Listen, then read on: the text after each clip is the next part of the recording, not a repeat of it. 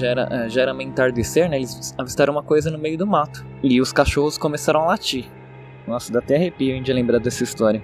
E aí eles pararam a caminhonete e decidiram descer no meio da mata. E ao mesmo tempo, como já estava entardecer, começou a escurecer também. E aí foi quando eles avistaram um negócio impressionante no meio do mato.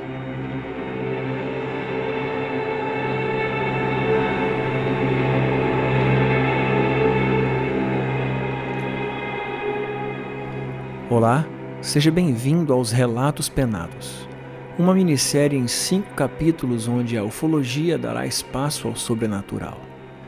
No episódio de hoje ouviremos uma dessas histórias que cairiam no esquecimento por medo da exposição, já que os envolvidos ocupam cargos e posições de visibilidade na esfera pública. Portanto, Ken nos enviou sua versão do caso, em detalhes ilesos, tal qual lhe foram passados pelos próprios protagonistas. Eu sou Zero, seu anfitrião, e a partir de agora você fica com mais um pequeno relato de grande significado, para nós e quem sabe para eles também.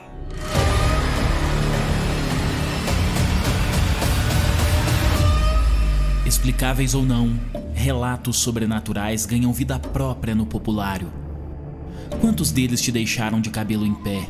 E quantos você sequer escutou? Ajeite seus fones de ouvido e esteja preparado para experimentar um deles agora. Fala pessoal, tudo bem? Meu nome é Ken Parker e o relato penado que eu vou contar hoje, na verdade, não é meu, é de um amigo, né?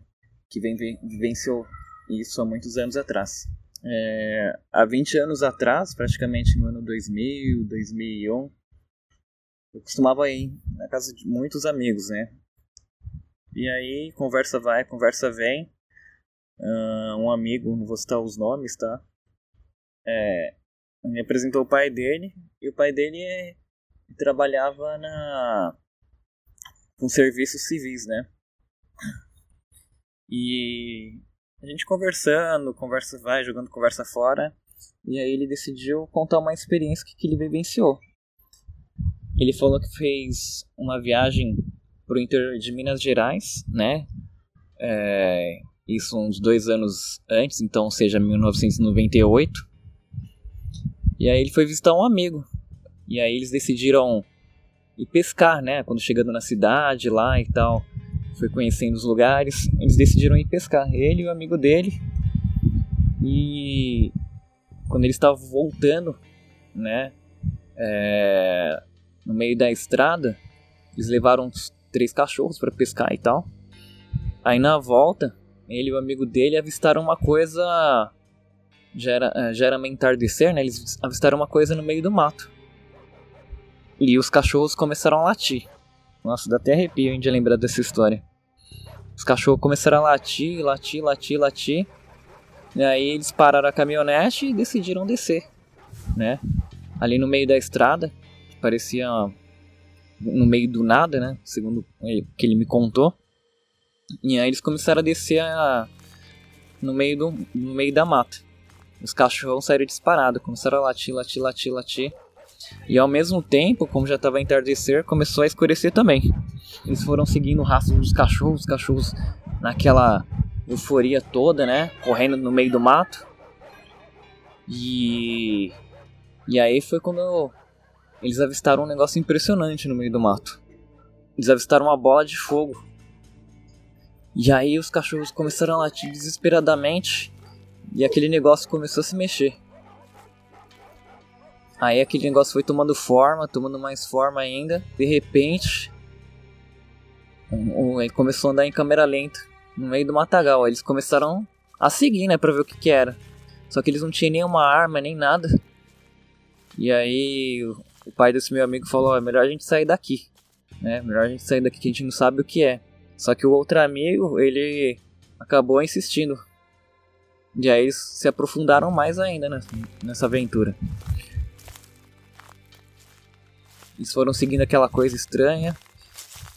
E aí de repente teve uma explosão. Aí o negócio fez puff. Passou um, uns 10 minutos, eles ficaram desacordados. Durante esse período de uns 10 minutos, né? Pelo que ele me contou. E aí ele falou que começou a sentir uma coisa estranha no corpo, começou a ter umas alucinações, começou a ver um, umas coisas diferentes na floresta, parece que a floresta foi ficando escura. E viu uma coisa negra na frente dele, parecia um, um demônio, né? Vindo daquela força de energia lá que eles estavam visualizando no meio do mato.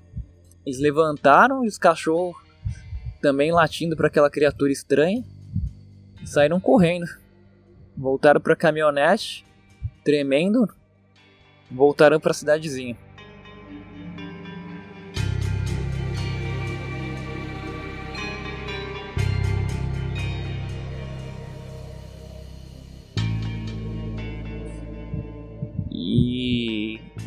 E é isso. É um relato que eu tenho para contar, né? É, foi passado de uma história de um amigo meu e espero que vocês tenham gostado. Espero que possa possa aí agregar na, na, nos relatos para vocês, tá bom? Enfim, valeu.